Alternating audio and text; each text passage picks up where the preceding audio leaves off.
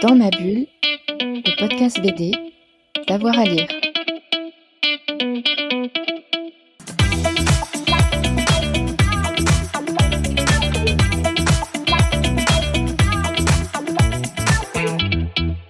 Bonjour à tous et à toutes, bienvenue dans ce nouvel épisode de Dans ma bulle, votre podcast 100% BD avec avoir à, lire. Aujourd'hui, c'est cinéma avec une nouvelle adaptation ciné qui sort ce mercredi en salle.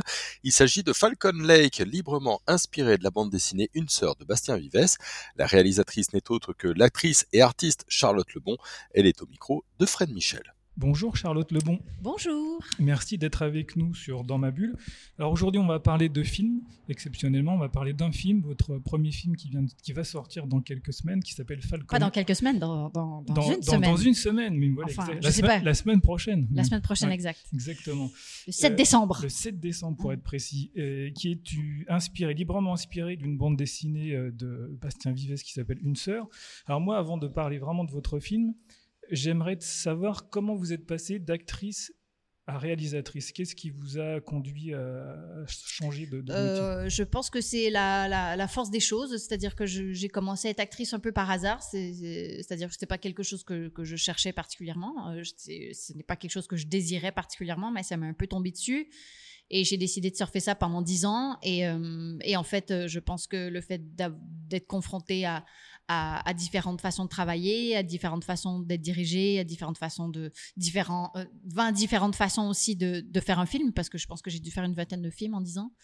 Euh, ben, en fait, ça a été mon école de réalisation et, je pense que ça m'est souvent arrivé d'être déçu aussi avec le résultat. Et euh, je pense qu'à un moment, je me suis dit, ben, en fait, euh, je pense que je serais capable de le faire moi aussi. Donc, au lieu de chigner sur les résultats, je, vais m'y essayer aussi. Donc, ça a commencé comme ça. Et puis, j'ai- fait mon, court-métrage en 2018 qui s'appelle Judith Hotel et, et j'avais adoré l'expérience et j'avais juste envie de la prolonger. Donc, l'idée du long est venue très peu de temps après. Donc vous avez pris beaucoup de plaisir à votre, réaliser votre premier film. Ah oui, complètement, oui.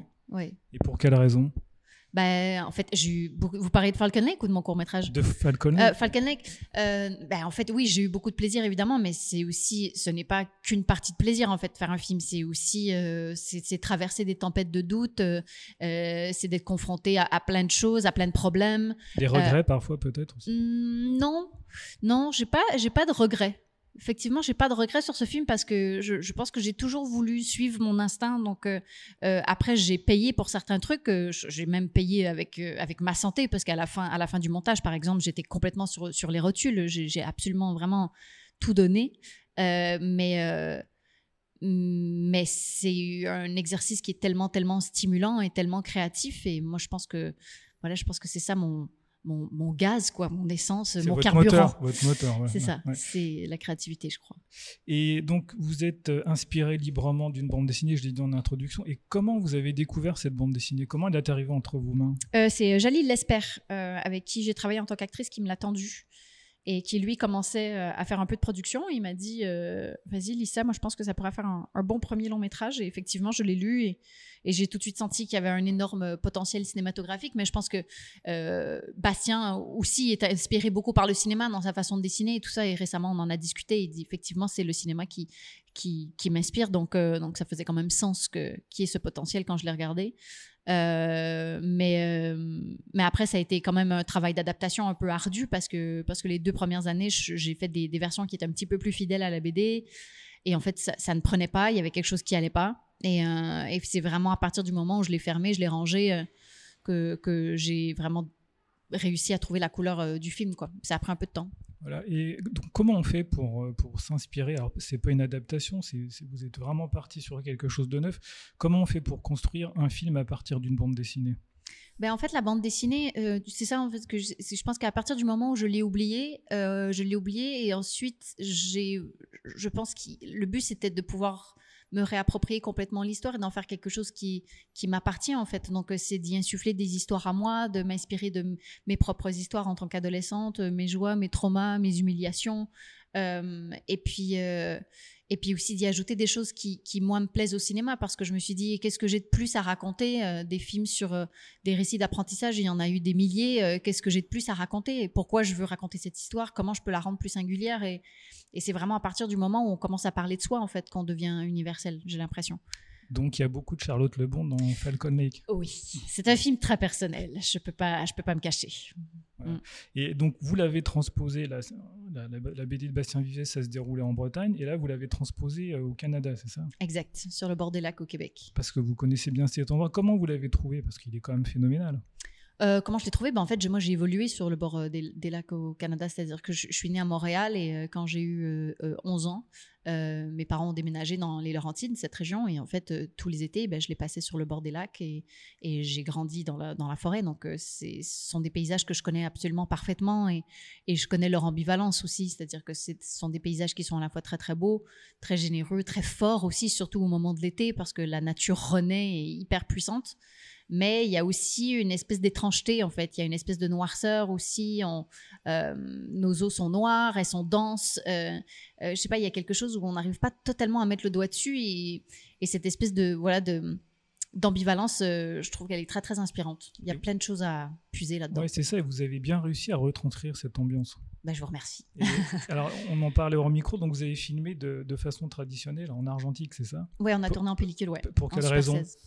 Euh, parce que, euh, bah pour plein de raisons. C'est-à-dire que moi, je, déjà, je, je, viens des arts visuels, donc l'image pour moi est évidemment très très importante. Je trouve que le digital aujourd'hui euh, est trop précis, c'est-à-dire que le digital nous fait voir plus que, que ce que les yeux sont capables de voir. Donc, moi, je trouve pas ça très intéressant. Le cinéma, c'est aussi là pour nous faire rêver, pour que ce soit, pour nous faire saliver des yeux. Et je trouve que cette, la pellicule a cette qualité.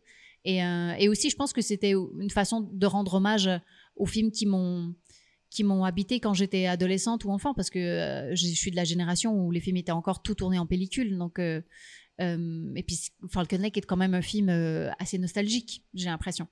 Et puis au-delà de ça comme je me je trouvais que c'était un film sur l'intimité sur la sensualité je trouve qu'il y a un truc au niveau des textures des peaux des couleurs de la lumière qui bave qui juste inimitable. Euh, il y a des petits accidents, mais qui, qui, qui, apportent plein de choses euh, ouais. au film. Moi, j'adore les accidents. En fait, il y a un truc qui s'appelle les aberrations lumineuses. C'est quand la lumière, euh, quand on filme la lumière et que ça bave un petit peu, que ce soit des éclats de soleil dans l'eau, ou que ce soit des, des néons, ou des choses comme ça. Et, et ça, c'est des choses qui me plaisent énormément. Je trouve ça très, très, très, très beau. Vous avez parlé des films qui, vous ont marqué. Quels films vous ont marqué justement à l'âge d'adolescence? Bah, en fait, euh, je pense que c'est des souvenirs un peu vagues. C'est ça qui est étrange, c'est que c'est probablement les films d'horreur. Je pense que je suis de la génération des slashers et tout ça, des Scream, des I Know What You Did Last Summer. Euh, J'ai découvert Shining assez tôt aussi. Ça, c'est un film qui m'a habité très, très, très longtemps. Et je crois que comme je n'arrivais pas trop à à m'identifier aux personnages qui vivaient des histoires d'amour ou des histoires politiques ou des choses comme ça, euh, ben en fait, les films qui, qui m'ont probablement le plus choqué euh, dans le bon sens, ce sont les films d'horreur. Donc, euh, euh, je pense que c'était mon, mon, genre préféré. Et puis, il y avait aussi un côté un peu interdit aussi avec les films d'horreur, c'est qu'on n'avait pas vraiment le droit de les voir. Il fallait se cacher pour les regarder, il fallait demander à quelqu'un de plus vieux pour aller les louer. Raconte-moi, raconte-moi. Ben oui, c'est ça. Donc euh, voilà, je pense que tout est parti de là, tranquillement. Mais moi, j'étais pas du tout euh, le genre euh, d'adolescente ni même d'enfant qui rêvait d'être réalisatrice. C'est quelque chose qui est arrivé beaucoup plus tard. J'ai pas un parcours classique. On parlait de vos inspirations cinématographiques. Et par rapport au lieu, moi je trouve que vous parliez de la noirceur des lacs. Et pour moi, c'est comme si euh, ce lac était un miroir, reflétait un peu le passage entre l'adolescence et, le côté adulte. Euh, je pense qu'il représente plein de choses pour moi. Il y avait ce truc aussi où, où il représente l'inconnu aussi. L'inconnu, c'est aussi le fait de tomber amoureux pour la première fois. C'est aussi le fait d'avoir des premières pulsions sexuelles et de pas trop savoir comment en faire. Il y a, il y a quelque chose qui est de l'ordre de, de, la petite mort aussi là-dedans, de, de, se jeter dans les bras de quelqu'un pour la première fois, d'apprendre à être vulnérable pour la première fois. Il y a quelque chose d'à la fois très très beau mais terrorisant en fait. Euh, et j'ai entendu quelque part que la vraie définition du romantisme, c'était c'était quand la nature reflétait exactement les sentiments. Et, euh, et, je trouvais justement que l'ambivalence des paysages québécois était absolument parfait pour être le reflet de ce qui se passe à l'intérieur de Bastien. Mais vous parliez justement d'ambivalence, mais parfois votre film il est ambivalent parce qu'on navigue entre réalité et épouvante. Euh, après l'épouvante, elle est suggérée dans le film. C'est pas euh, c'est pas une épouvante Bon, enfin, je vais pas tout dire, faut pas non, spoiler. Non, faut pas spoiler, faut pas spoiler pas. mais euh, c'est quelque chose que j'installe tranquillement. Et, et justement, j'ai été beaucoup inspirée par un film qui s'appelle Take Shelter de, de Jeff Nichols. Euh, qui est quand même l'histoire d'un homme qui a l'impression qu'une terrible tempête arrive et euh, il a des visions, il fait des rêves et, il commence dans la vraie vie à se créer un abri souterrain. Il devient complètement fou et en fait, on ne sait pas si ces visions sont donc euh, issues de quelque chose de vrai ou s'il s'agit de, voilà de démence. Et, on laisse planer le doute pendant tout le film et à la fin, il y a quelque chose qui explose. Et ça, c'était quelque chose qui me plaisait beaucoup en fait. Donc, je pense que ce qui est assez intéressant, c'est que c'est que l'audience qui, arrive à se projeter à travers des plans de nature où il se passe pas grand chose, mais évidemment à travers le son, à travers, euh, bah, à travers le mouvement de caméra, il y a, il y a une- je crée une toute toute petite inquiétude et j'ai l'impression que il y a beaucoup beaucoup de choses qu'on arrive à projeter en fait dans ces trucs-là, dans ces cas de vide finalement. Exactement. Et vous arrivez même à, à créer une tension tout au long du film. Euh, dans les premières, dès les premières images, il y a une tension qui s'installe. Et il y a aussi une tension sexuelle qui est latente. Tout à fait. Qui, qui va exploser. à- on ne sait pas, ça va exploser à n'importe quel moment, mais on ne sait pas quand. voilà. Pas faire une métaphore euh, trop graveleuse, mais, mais voilà. Non, et, euh, et, et la peur aussi. Il y a quand même un petit peu de peur. Est-ce que vous croyez aux fantômes, Charlotte?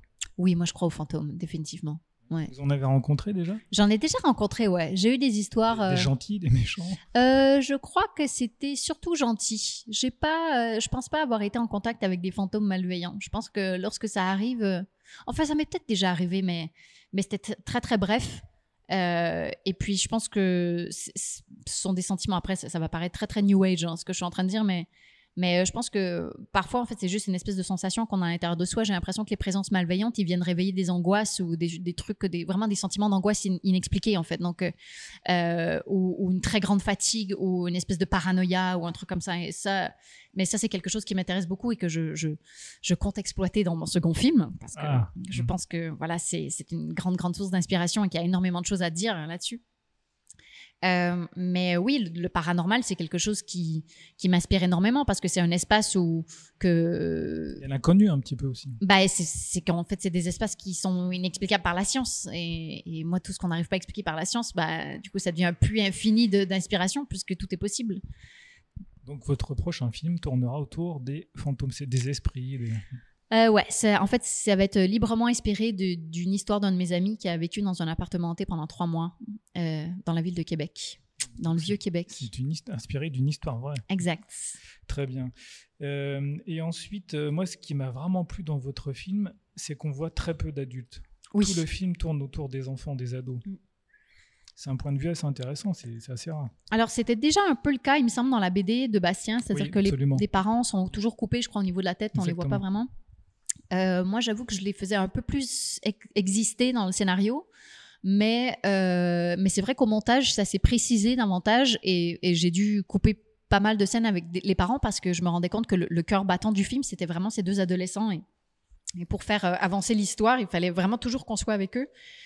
Et, comme c'est vraiment leur monde qui importe, euh, je, moi, je, me suis rappelé aussi que euh, à l'adolescence, mes parents, c'était quand même juste un bruit de fond. Alors, c'était soit un bruit de fond de genre mes parents qui parlent de bouffe ou d'impôts, ou sinon, c'était juste un bruit de fond quand j'étais dans ma chambre, et c'était juste des murmures à travers les, à travers les murs, justement, et, c'était un bruit un peu apaisant. Et, euh, et ça, c'est quelque chose qu'on a créé au son, évidemment, aussi. On a créé beaucoup de bulles aussi au son autour des adolescents où les parents sont présents, mais ils ne le sont pas en même temps. Euh, mais oui, effectivement, c'était, c'était tout, tout ça était évidemment volontaire. Ouais, vous avez voulu un peu rendre hommage aux ados et aux enfants.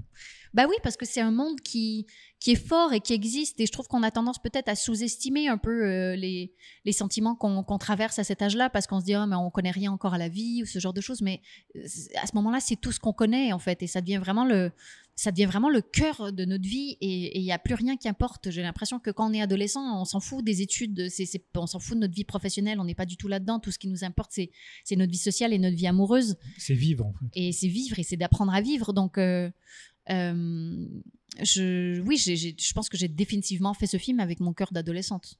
C'est bien ressenti, en tout cas. Ah, merci. Et alors, on parlait du son, et le son, c'est vraiment quelque chose de très important dans, dans le film. Donc, aussi bien là quand vous isolez euh, les parents et les ados, mais aussi le son de la nature et aussi la, la bande son. Comment vous avez travaillé tout ça? Euh, alors le son, ça a été une vraie passion puisque bah, c'était mon premier long métrage, donc je ne savais pas à quel point le son était une partie importante euh, du montage.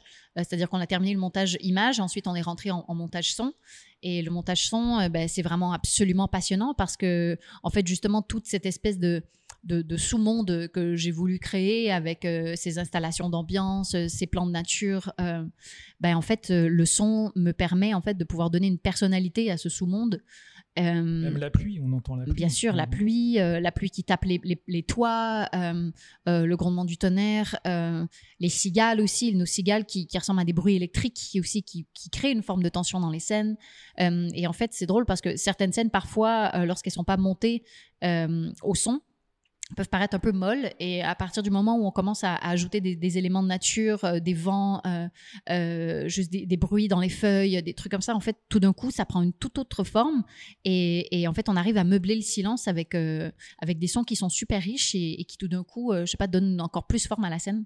Donc, euh, ça, ça a vraiment été une passion. Mais j'ai travaillé avec des très, très bons techniciens. J'ai travaillé avec euh, euh, Séverin Favrio et Stéphane Thiebaud, qui travaillent avec Julia Ducournau, entre autres. Donc, ils sont vraiment des, des gens extrêmement sensibles et, et très, très doués. C'était vraiment un, un grand plaisir de travailler avec eux. Ça se ressent en tout cas. Ah, tant mieux. Et, et vous avez fait aussi des, des choix musicaux pour votre film? Oui, tout à fait. En fait, c'était important pour moi que la musique ne soit jamais premier degré. Euh, C'est-à-dire que si une scène était euh, triste, je veux pas mettre de la musique triste dessus. Si une- Contre-courant en fait. Oui, c'est, je voulais pas. euh, c'était vraiment en fait le, le, le but du film et ce que je recherche, euh, ce que je recherchais, c'était toujours d'être à cheval entre l'ombre et, et la lumière. Et il y a quelque chose avec la musique qui me permettait de faire ça aussi. Il y a certaines scènes qui sont qui sont jolies, qui sont mignonnes, mais par dessus on ajoute une, une musique qui ne l'est pas complètement.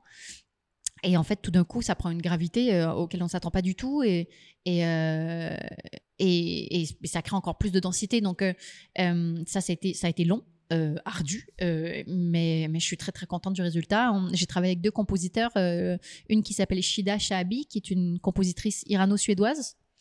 Euh, après, ce qui était difficile, c'est qu'on a tout fait à distance, par Zoom. Donc ça, c'était assez, euh, assez pénible par moment. Donc ce sont des compositions originales, c'est ça? Oui, tout le film est de la composition originale. Euh, et puis l'autre l'autre compositeur s'appelle Willem Brendel, c'est un jeune Québécois de 25 ans. Et c'est lui qui a composé la musique de fin, par exemple, et tout ça. Et, et lui, et c'est lui aussi qui a composé la musique dans la scène de danse.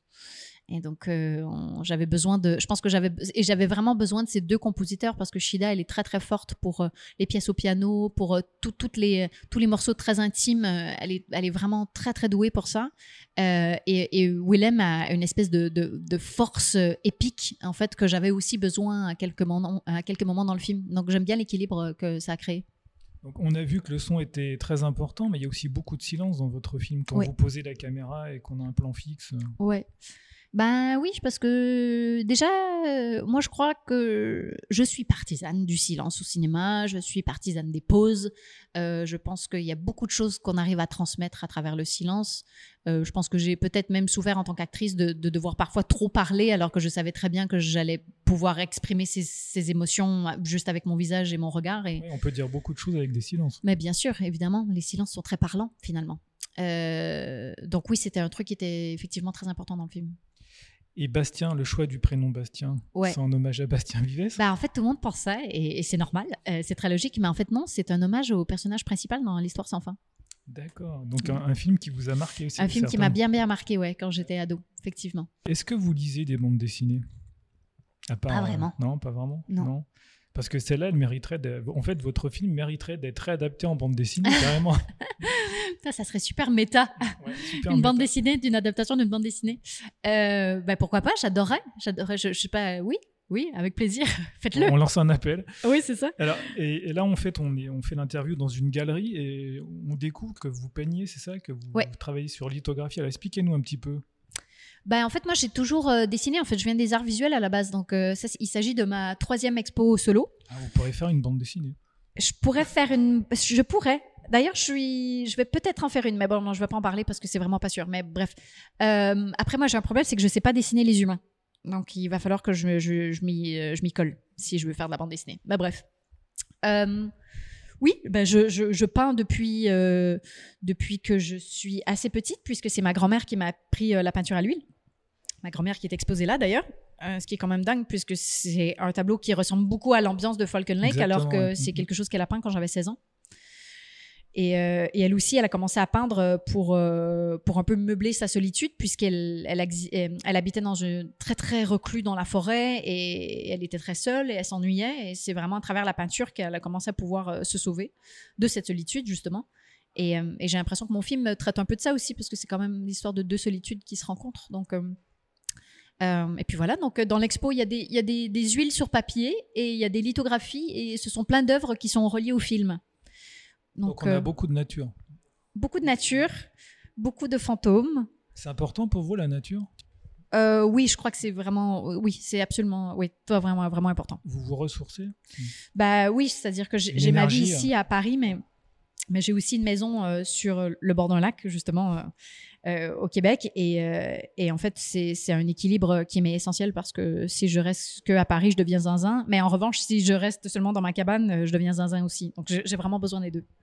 Et on a des, paysages. Donc, expliquez-nous, vous travaillez à lithographie, c'est ça? Ouais, la lithographie, c'est toutes celles que vous voyez sur le papier euh, un peu crème, les, celles qui sont en noir et blanc. Et en fait, la lithographie, euh, bon, litho veut dire pierre, et euh, la lithographie, c'est un peu l'ancêtre de l'imprimerie moderne, en fait. Donc, c'est des dessins qu'on fait à même la pierre, c'est une pierre calcaire. D'ailleurs, il y en a deux qui sont exposés ici. Euh, et, on fait le dessin à l'envers euh, et ensuite euh, et ensuite on imprime avec de, sur le papier. En fait, c'est pas moi qui imprime, hein, c'est des gigantesques ouais, c'est des, gigantesques presses lithographiques qui doivent être opérées par trois personnes minimum. Et moi, je regarde et voilà, je, je, dis si j'aime ou si j'aime pas, mais, mais je, serais incapable d'opérer ces machines. C'est vraiment très, très impressionnant. Très bien. Donc, on vous invite tous à voir l'exposition à la galerie oui, à la galerie Item, au 49 rue du Montparnasse, dans le 14e. Merci Charlotte Lebon. Je vous en prie. On espère vous avoir donné envie hein, d'aller voir euh, donc euh, ce film Falcon Lake et d'aller voir la galerie euh, de Charlotte Lebon à Paris, la galerie Item. On se retrouve très vite pour un nouvel épisode de Dans ma bulle. Dans ma bulle, le podcast BD, d'avoir à lire.